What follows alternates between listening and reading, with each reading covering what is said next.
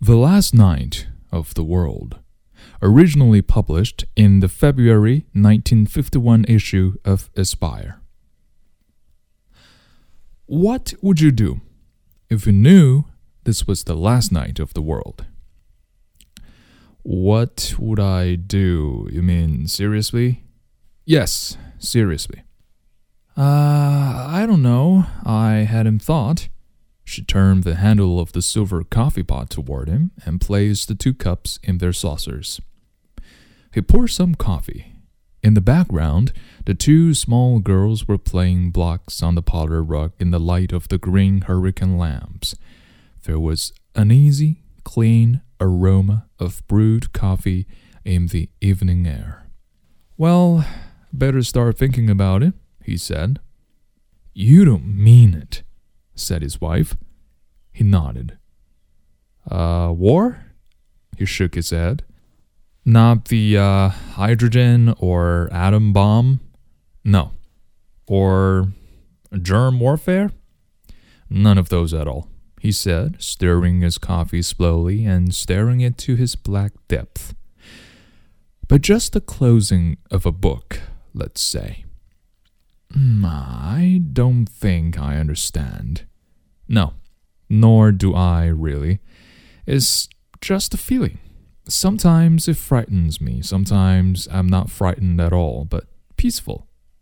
He glanced in at the girls and their yellow hair shining in the bright lamplight and lowered his voice. I didn't say anything to you.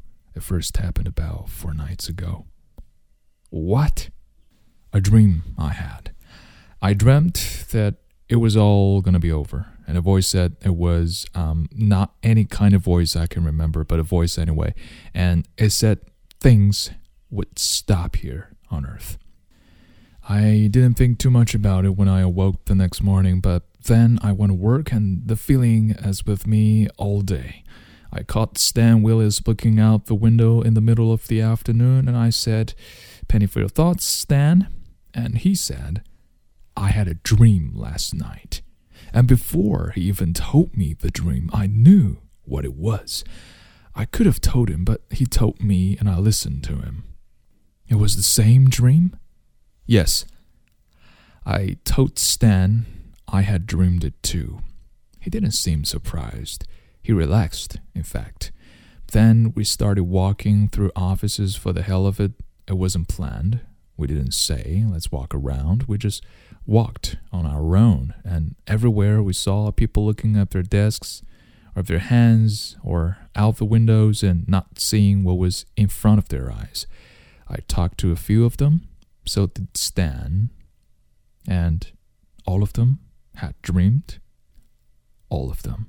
The same dream, with no difference. Do you believe in the dream? Yes, I've never been more certain. And uh, when will it stop? The world, I mean. Sometime during the night for us, and then as the night goes on around the world, those advancing portions will go too. It'll take 24 hours for it all to go.